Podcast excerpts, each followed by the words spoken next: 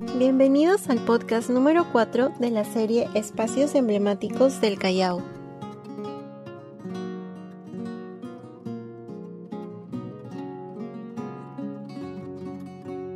La Plaza Miguel Grau, o antiguamente llamada Plazuela Constitución, es uno de los lugares más conocidos del Callao.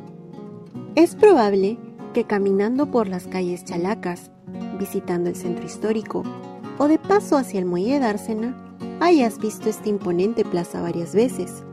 Pero, ¿alguna vez te has preguntado desde cuándo se encuentra ahí? ¿O cuándo fue inaugurada? Pues ese acontecimiento sucedió un 21 de noviembre de 1897, donde participó el presidente Nicolás de Pierola.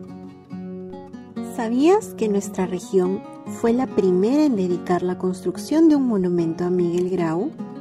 Se dice que el artista de la obra fue el escultor italiano Bartolini. ¿Te imaginas quiénes estuvieron presentes durante la inauguración? Cuentan las crónicas de Néstor Gambetta que ese día estuvieron los sobrevivientes del combate de Angamos, los familiares del héroe nacional, la escuadra del Real Felipe, hermandades religiosas, entre muchos otros. Fue una celebración muy alegre y recargada, pues todo el sitio se había adornado con banderas, guirnaldas y medallas conmemorativas. Ahora que ya sabes a qué monumento me refiero, ¿qué es lo que más te llama la atención de él?